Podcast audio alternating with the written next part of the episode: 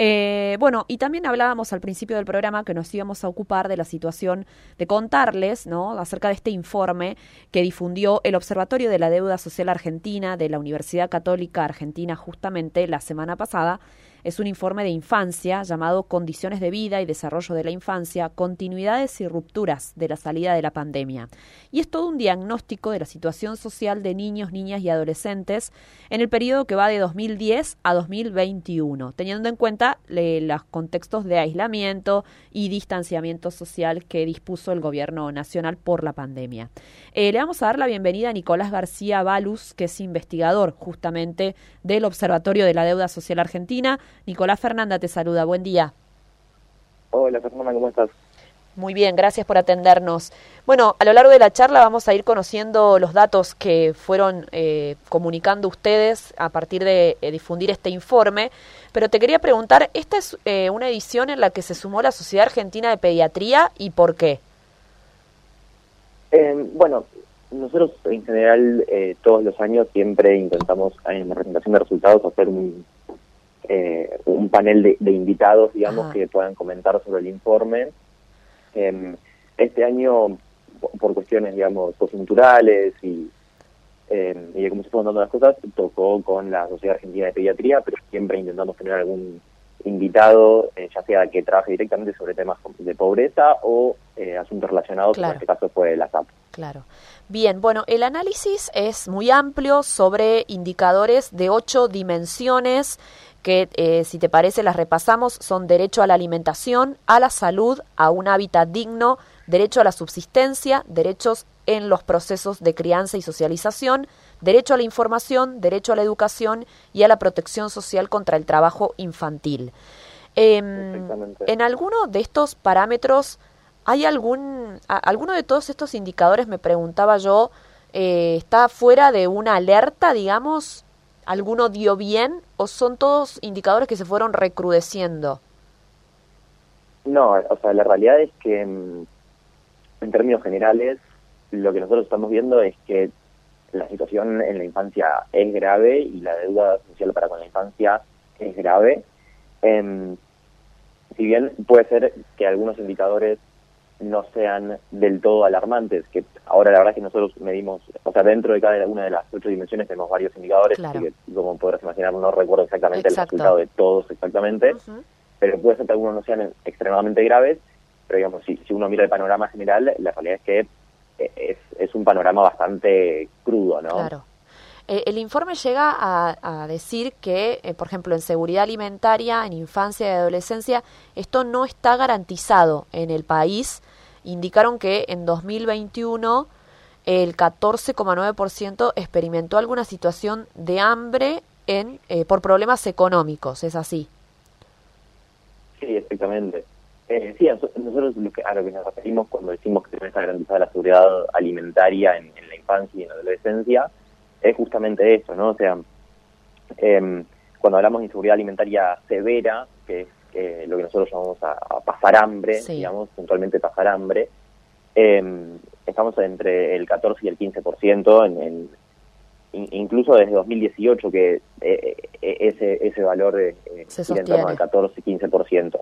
Y si ya hablamos de inseguridad alimentaria total, que es em, que, que, incluye situaciones en las que no, necesariamente se pasó hambre, pero que quizás sí se, se, redujo la porción de alimentos o hubo que, que achicar porciones o similar, estamos hablando de 30, eh, 30 puntos, 29, con un pico de 37 para el, para el 2020, ¿no? El año, ese, el, justamente cuando fue el pico en la pandemia. Claro.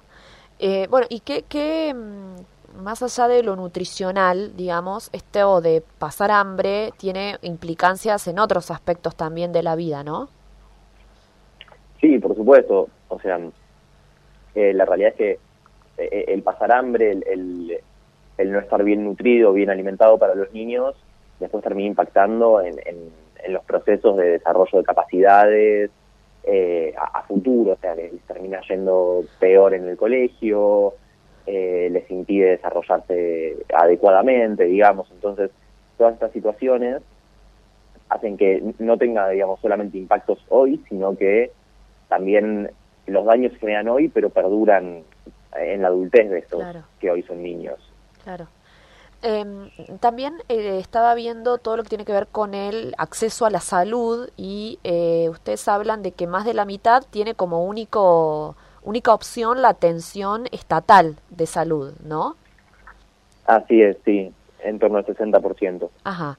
Y los chicos eh, no van al médico de manera preventiva, por lo menos en el último año fueron muy pocos, digamos, para ver un chequeo general, ¿no? Exactamente, nosotros lo que estamos viendo es em, justamente que más o menos el, el, el 30% de, de los niños de 0 a 17 años no está realizando con consultas al médico preventivo, controles médicos, digamos, lo que normalmente cuando uno habla dice fui a hacer un chequeo médico, un control médico, bueno, esto no está ocurriendo eh, en los niños, eh, en niños y adolescentes, ¿no? Y de hecho, en realidad, este es un número que venía en torno al 20%, 18, 18,9 si tomamos el valor eh, prepandemia, digamos, del 2019, eh, que se dispara a 30% en 2020 y aún vemos que no, no está retornando a valores a valores prepandémicos, digamos. Claro. Eh, una, una de las cosas que ustedes indican que mejoró fueron los ambientes, digamos, en cuanto a hábitat digno, pero no se alcanzan los niveles prepandemia. ¿Está bien esta lectura que estoy haciendo? Sí. Por la reactivación económica, ¿no? Es que ustedes analizan que hubo una mejora en los medios ambientes donde viven los chicos. Claro, o sea, nosotros una de las, eh, digamos, de los indicadores que tenemos es el déficit de medio ambiente.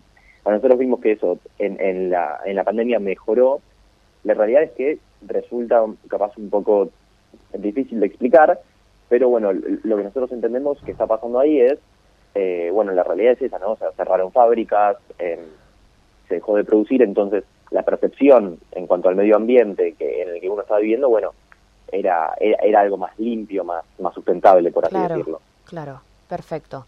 Em, te quería preguntar, ¿cuál es el análisis si no hubiesen tenido, por ejemplo, asistencias del Estado, eh, no solo las que venían antes de la pandemia, sino también las que surgieron con la pandemia?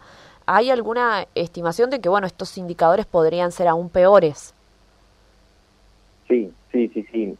Em, de hecho, eh, hace poco eh, se presentó, mm, que no es exactamente, no, viene exactamente al caso de, justo eh, en contexto COVID, pero digamos, hace poco, eh, hace unos meses se presentó también de parte del observatorio una evaluación de impacto de lo que es la UH, que ahí se muestran los efectos positivos que tiene la UH sobre distintos indicadores. Ahora, si nos vamos puntualmente a lo que son los indicadores de pobreza o alimentación, eh, en contexto COVID, se quiere decirle, y con las ayudas que, se estuvieron dando en ese momento, hay algunas microsimulaciones, le llamamos hechas, eh, digamos, de qué hubiese pasado si no se daba, siempre teniendo en cuenta recaudos de que, bueno, son estimaciones, ¿no?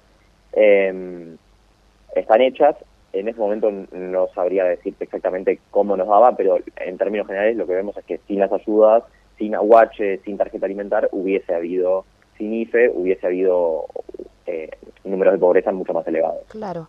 Y en materia de, educación o de acceso a la educación, eh, que, digamos, hay mucha deserción también, ¿eso también pudieron medirlo? ¿Cuántos chicos dejan el colegio o lo han dejado? Sí, de hecho, em, yo hace un rato estaba chequeando eh, lo que es el déficit de, asistencia al colegio en, la escuela secundaria puntualmente, eh, que es donde es más elevado, y entre el 2020 y el 2021 nosotros vemos que se duplica la no asistencia al, al colegio por parte de los adolescentes a la secundaria. Pasa de ser un 6,3% en 2020 a ser un 14,6% en 2021. Claro. es más que se duplica, ¿no? Em, pero también vemos en, en, en, lo que es educación no solo una deserción del, una, digamos, déficit en, en, cuanto a deserción del colegio, sino también vemos que se ha, se ha perdido eh, oferta educativa en el sentido de que nosotros una de las cosas que medimos es eh, la oferta de materias como idiomas extranjeros o enseñanza de computación en el colegio. Nosotros vemos que el déficit entre 2019 y 2021 el, déficit de enseñanza de estas, de estas materias también ha aumentado mucho. Ah, mira, claro.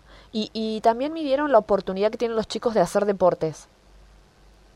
Eh, sí, exactamente. Nosotros, eh, respecto a eso, no tengo el número a mano, dame un segundo que le busco. Eh, pero sí, nosotros medimos lo que se, le llamamos actividad física estructurada, digamos, que es hacer, hacer deportes fuera del, fuera del hogar, ¿no? Claro, claro. Eh, bueno, eh, es bien interesante porque, claro, el deporte es una contención. Yo pensaba, ¿dónde van los chicos esos que me decías que dejaban el colegio, ¿no? ¿Van a hacer algún trabajo, aportar, eh, si bien dejan el colegio porque a lo mejor los, los colegios estuvieron cerrados y cuesta retomar y no pudieron seguir educándose en sus casas, pero eh, digo, ¿a dónde van? ¿Van a hacer algún trabajo para tener un ingreso más, tal vez? Bueno, intentar entender eso es, parte de los desafíos ¿no? que, nos plantea el salir de, la pandemia y empezar a encontrarnos con todos estos nuevos indicadores, decir, bueno, todos estos chicos que iban al colegio y ahora no están, ¿dónde, dónde están yendo? En parte lo que estamos viendo es también eh, que los valores de, trabajo infantil empiezan a volver, si bien no llegan a ser, eh, no llega a alcanzar el, del trabajo infantil niveles prepandémicos, claro. empieza a aumentar nuevamente. O sea, justamente no, queremos ¿no? Que, aumente el trabajo infantil. digamos, podría ser una, una posible explicación de a dónde se están yendo estos chicos que eh, están dejando el colegio. Bueno, vemos que hay un aumento del trabajo infantil, podría ser eh, lo que esté compensando la, la, deserción escolar. Claro.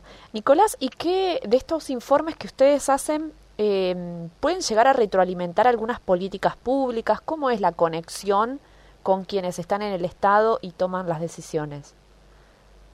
Sí, bueno, de hecho nosotros eh, tenemos una serie de convenios en los que realizamos informes y consultorías para distintos organismos del Estado y la realidad es que también todo lo que hacemos y a todos nuestros eventos invitamos eh, funcionarios, ministros, eh, Defensoría del Pueblo, Defensoría del Niño, para que se informen y estén al tanto de lo que nosotros estamos viendo, además de que todo el tiempo estamos eh, a, través de nuestras redes intentando comunicar en, eh, lo, que nosotros vamos viendo, los informes que vamos publicando, la evaluación de impacto de tarjeta alimentar, por ejemplo, la evaluación de impacto de la UH, todo ese tipo de cosas sirven para dar un feedback, digamos, eh, de, de, bueno, si, las políticas que se están implementando sirven, no sirven, cómo se podrían mejorar. Claro. Nosotros no diseñamos políticas públicas, pero sí podemos evaluarlas, digamos. Ah, perfecto, perfecto. Em, bueno, ¿y, tienen la percepción de que por ahí lo, hoy los dirigentes políticos hablan de otras cosas en lugar de prestar atención a esto que son nuestras futuras generaciones? Bueno, eso es eh, sí, o sea, eso pasa y, viene pasando, eh, no, es la primera vez, digamos. claro.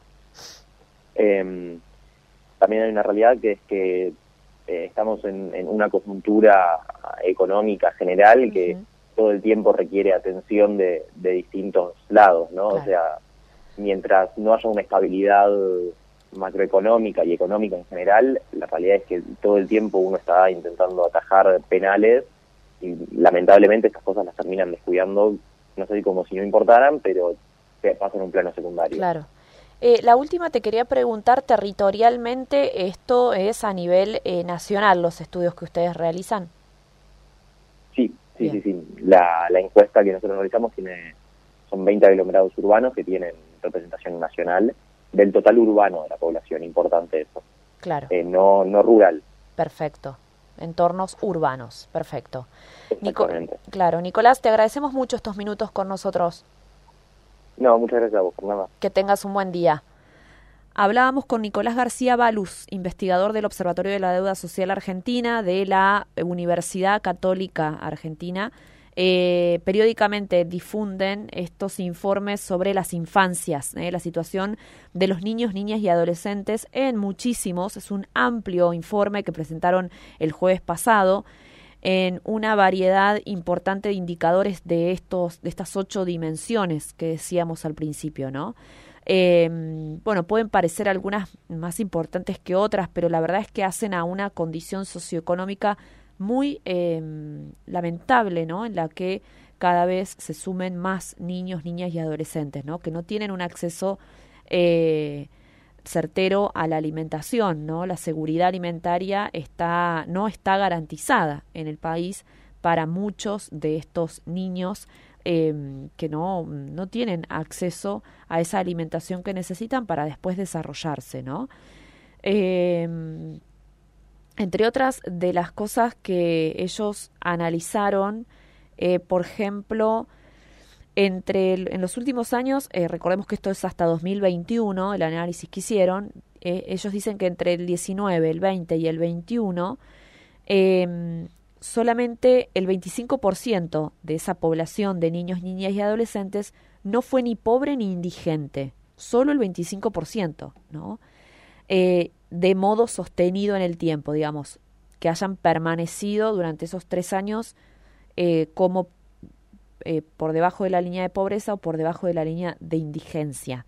Y un 35% de esa población fue crónicamente pobre, ¿no? Es una situación terrible la que se está viviendo en eh, los sectores más vulnerables de la sociedad. ¿eh? Cuando hablábamos de em, el deporte, bueno, es un análisis sobre acciones em, culturales, deportivas, ¿no? Eh, de, entornos de recreación y ellos, el informe indicó que no tienen ese acceso entre el 60 y el 80% de los niños, niñas y adolescentes, ¿no? Bueno, una situación muy, muy terrible. También, a pesar de que con la pandemia nos super digitalizamos todos, indicaron que 3 de cada 10 niños entre 5 y 17 años en 2021 todavía carecían de conexión a Internet en sus hogares, ¿no? Una de las cosas que sí mejoró fue una hubo una merma en el trabajo doméstico intensivo. A veces era como que los chicos tenían la obligación de hacerse cargo del trabajo doméstico en estos entornos. Bueno, eso parece que hubo una merma em, y tiene que ver con, eh, lo explican con la aplicación de la AUH, ¿no? Este ingreso eh, que permite, eh, bueno, hacer este trabajo, ¿no? bueno, muy interesante y al mismo tiempo muy preocupante, ¿no? La situación que van contando y van planteando desde el Observatorio de la Deuda Social de la UCA.